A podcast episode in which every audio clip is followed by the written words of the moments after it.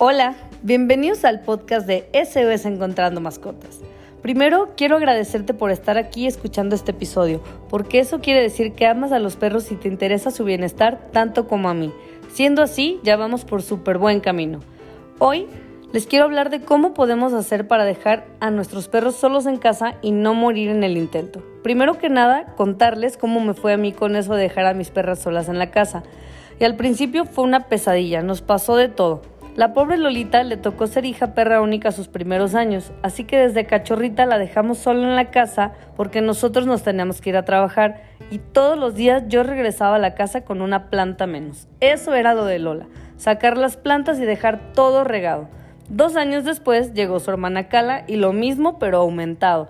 Cala amaba también destruir plantas, sacar la tierra y hacer un regadero por la casa. Y a eso súmale que rompía las cosas de mi esposo. Lentes y calcetines eran su pasión. El error aquí era mío. Yo que no me preparé para ser consciente que lo que tenía era un cachorro. Y no existe cachorro que se porte bien los primeros meses cuando los dejamos solos en casa.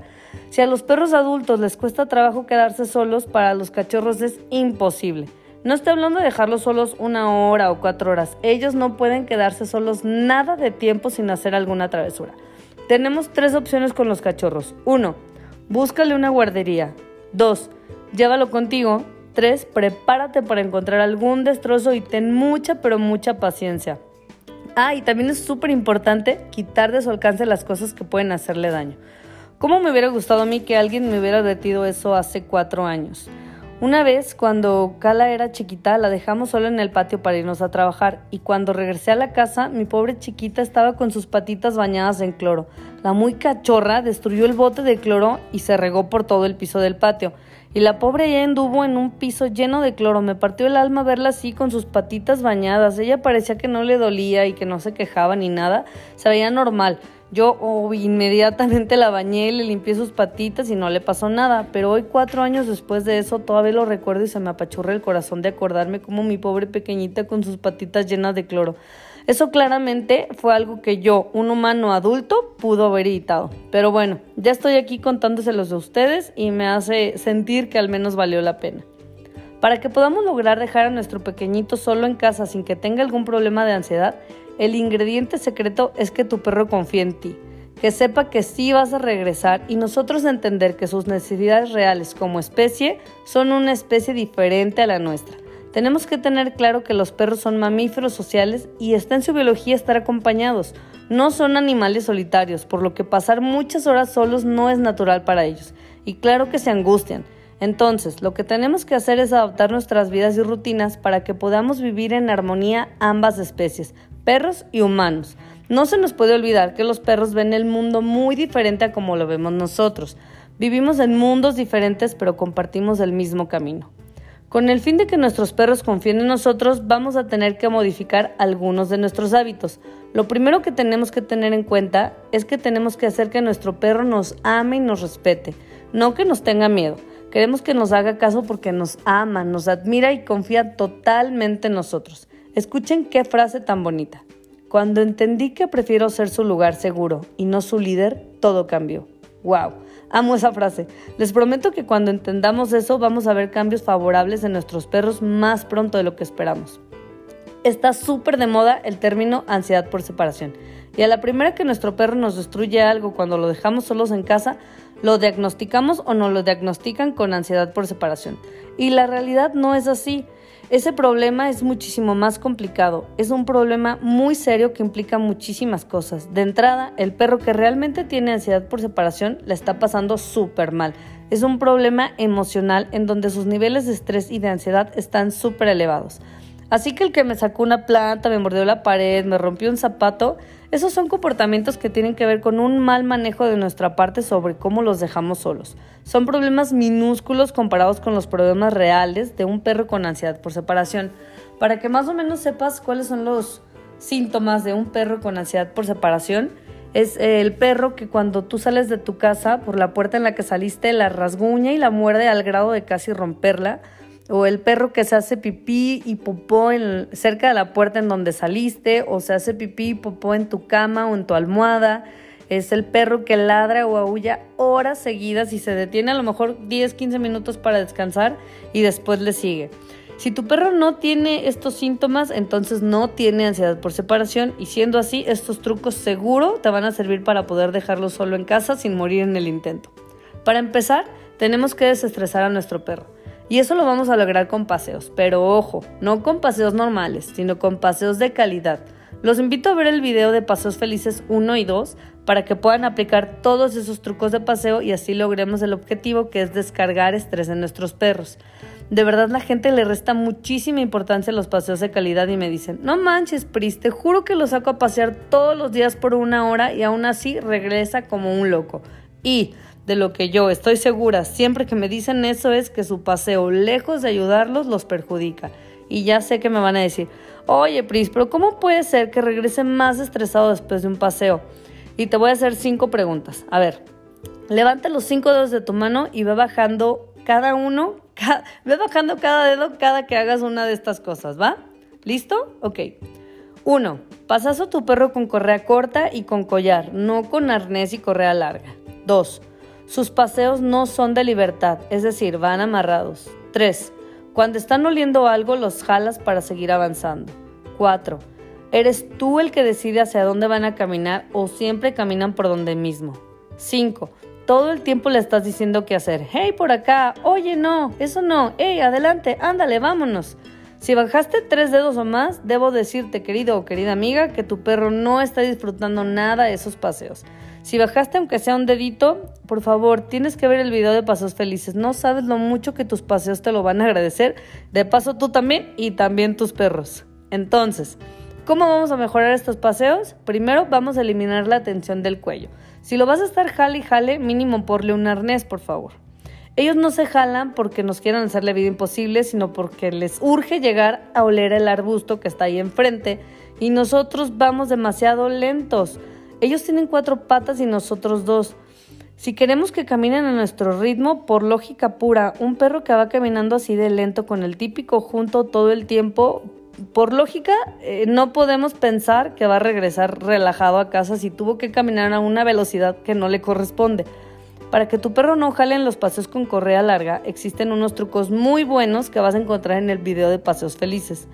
Nuestros perros liberan el estrés a través de actividades como el olfato. Por eso existen los tapetes olfativos que son buenísimos para bajar el estrés. El olfato es el sentido más importante para nuestros perros. Chécate este dato. Los perros tienen 300 millones de receptores olfativos a diferencia de nosotros que tenemos 5 millones. Es una diferencia de 295 millones, mucho, ¿no? Bueno, pues así de importante es para tu perro oler.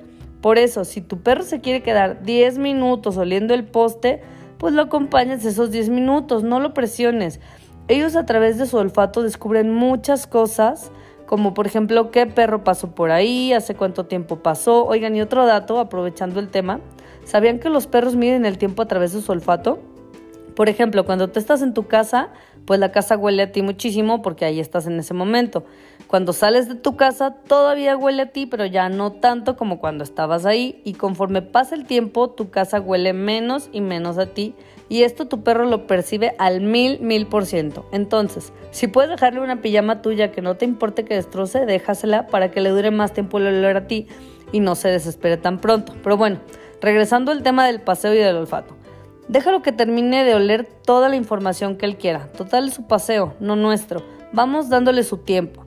También les recomiendo mucho no ir todos distraídos en el celular. La intención es que conectes con tu perro durante el paseo y que estés alerta para que puedas prevenir cualquier situación como encontrarte un perro enfrente o que tu perro se coma algo de la calle que tú no quieres. Cuando vamos comenzando con este rollo de dejar a nuestros perros solos en la casa, siempre o casi siempre cometemos el error de dejarles libre acceso a toda la casa y wow, esto para un perro es demasiado que explorar, demasiado que cuidar demasiadas tentaciones. Lo que yo te sugiero es que les vayas dando acceso poco a poco a la casa. Por ejemplo, la primera semana, la primera semana déjalo solamente en la cocina, que quizá es el lugar donde haya menos cosas que explorar.